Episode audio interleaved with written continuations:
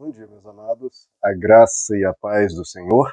Eu sou o pastor Rômulo Pereira, da Igreja Batista, Palavra da Graça, e hoje nós vamos estudar os Atos dos Apóstolos, capítulo 14, verso 3, que nos diz: Paulo e Barnabé passaram bastante tempo ali falando corajosamente do Senhor, que confirmava a mensagem de sua graça, realizando sinais e maravilhas pelas mãos deles.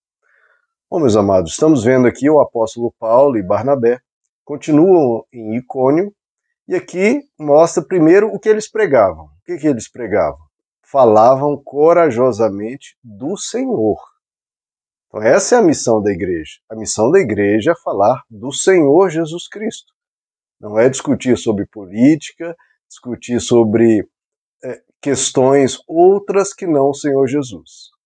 É óbvio que o evangelho se aplica a tudo, mas o centro, o cerne, o mais importante é anunciar Cristo, a sua mensagem, o perdão dos pecados, que o ser humano precisa se transformar, se arrepender, que ele precisa perdoar como é perdoado, precisa buscar a Deus e obedecer ao que Deus nos ensina para o nosso próprio bem e tudo isso. Essa é a é missão da igreja. A igreja pode realizar diversas atividades, como inclusive obras sociais. Mas obras sociais e questões outras, outros também podem fazer. Sabemos que ONGs, por exemplo, fazem obras sociais. Agora, a missão que é da igreja e que ninguém mais o faz é anunciar a Cristo, anunciar a palavra de Deus.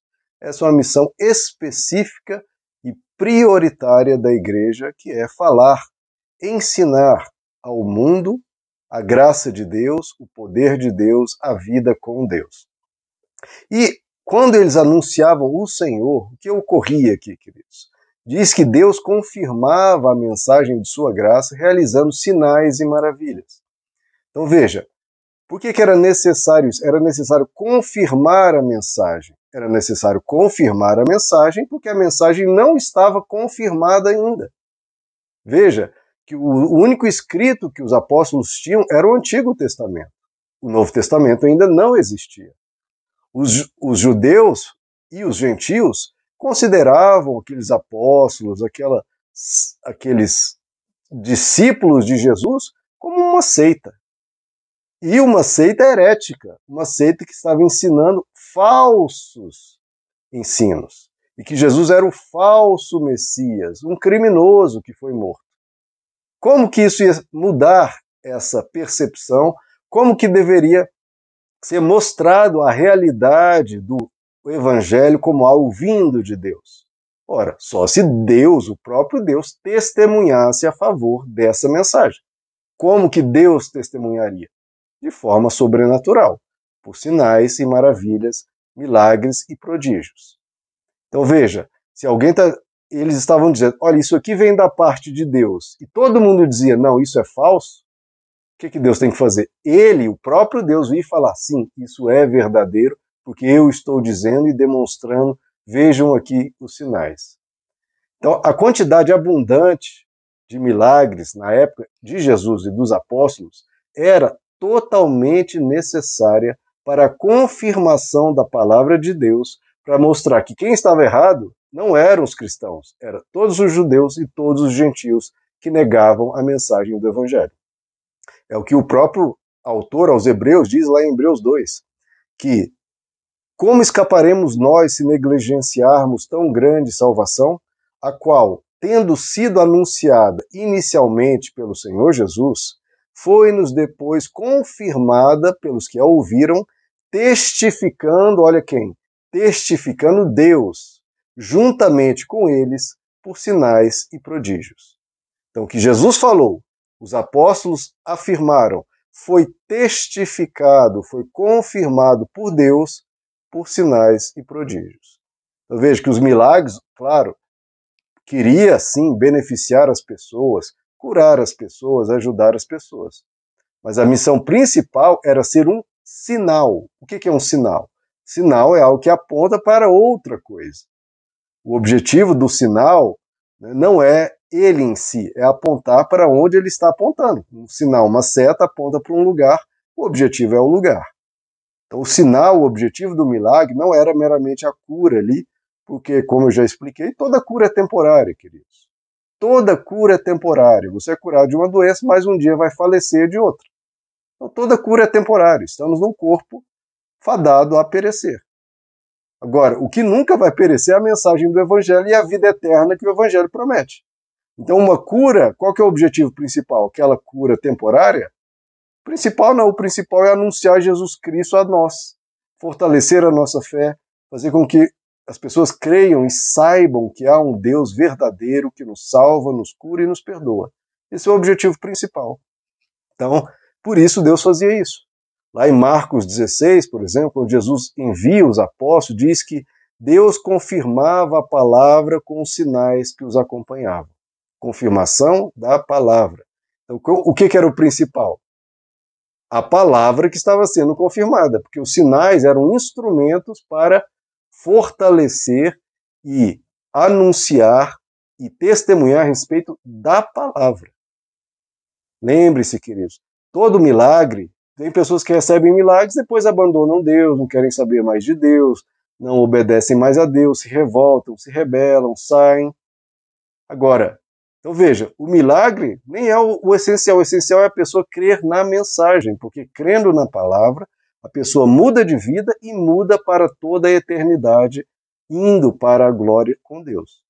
Então o principal é a palavra. Os milagres são, estão todos a serviço, que é o texto está nos mostrando, todos os milagres estão a serviço da palavra e da salvação da pessoa para a eternidade.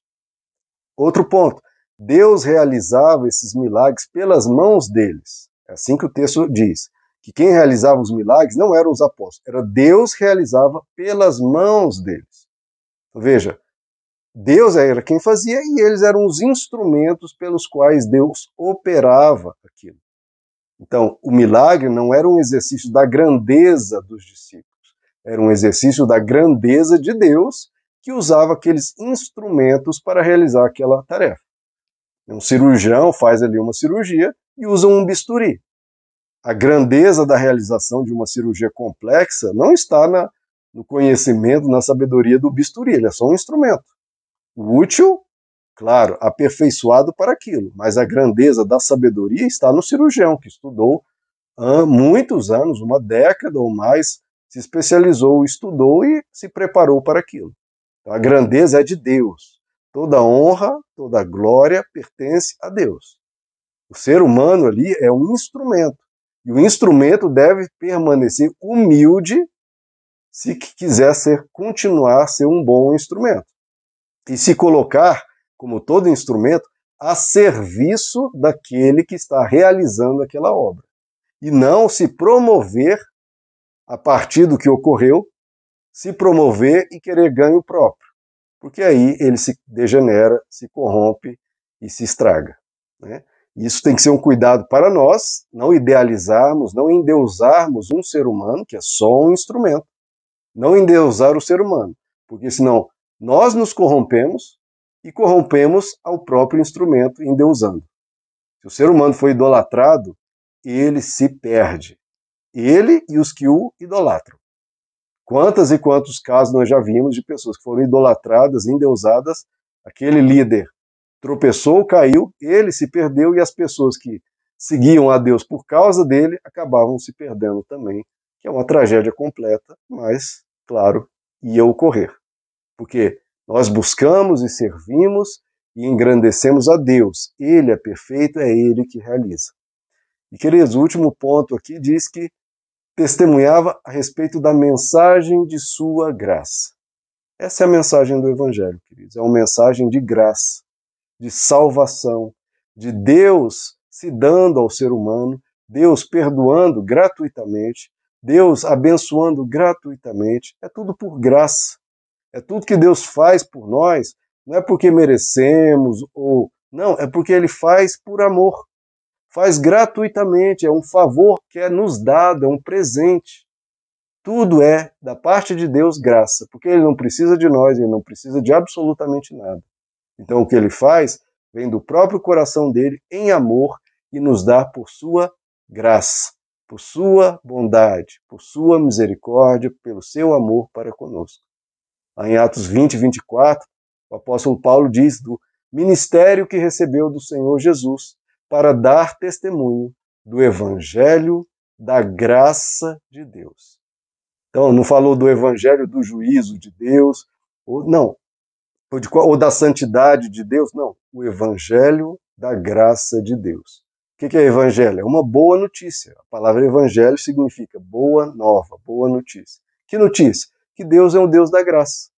É o Deus que recebe o ser humano na condição dele gratuitamente, oferecendo perdão gratuito, dando ao ser humano a eternidade de graça pelo que ele fez na cruz. Em Atos 20, 32 também diz: o apóstolo Paulo vos encomendo a Deus e a palavra da sua graça. A palavra de Deus é uma palavra de graça. O evangelho é o evangelho da graça. Então tudo é graça em Deus. Esse é o, o caráter de Deus é um caráter de graça. O evangelho da graça, a palavra da graça. Olha como tudo é graça em Deus. Como ele, ele é todo bondade, todo amor, todo, gra, todo graça. Esse é um Deus maravilhoso que merece ser seguido, honrado e, e, e amado. Meus amados, que Deus lhes abençoe, a graça e a paz do Senhor.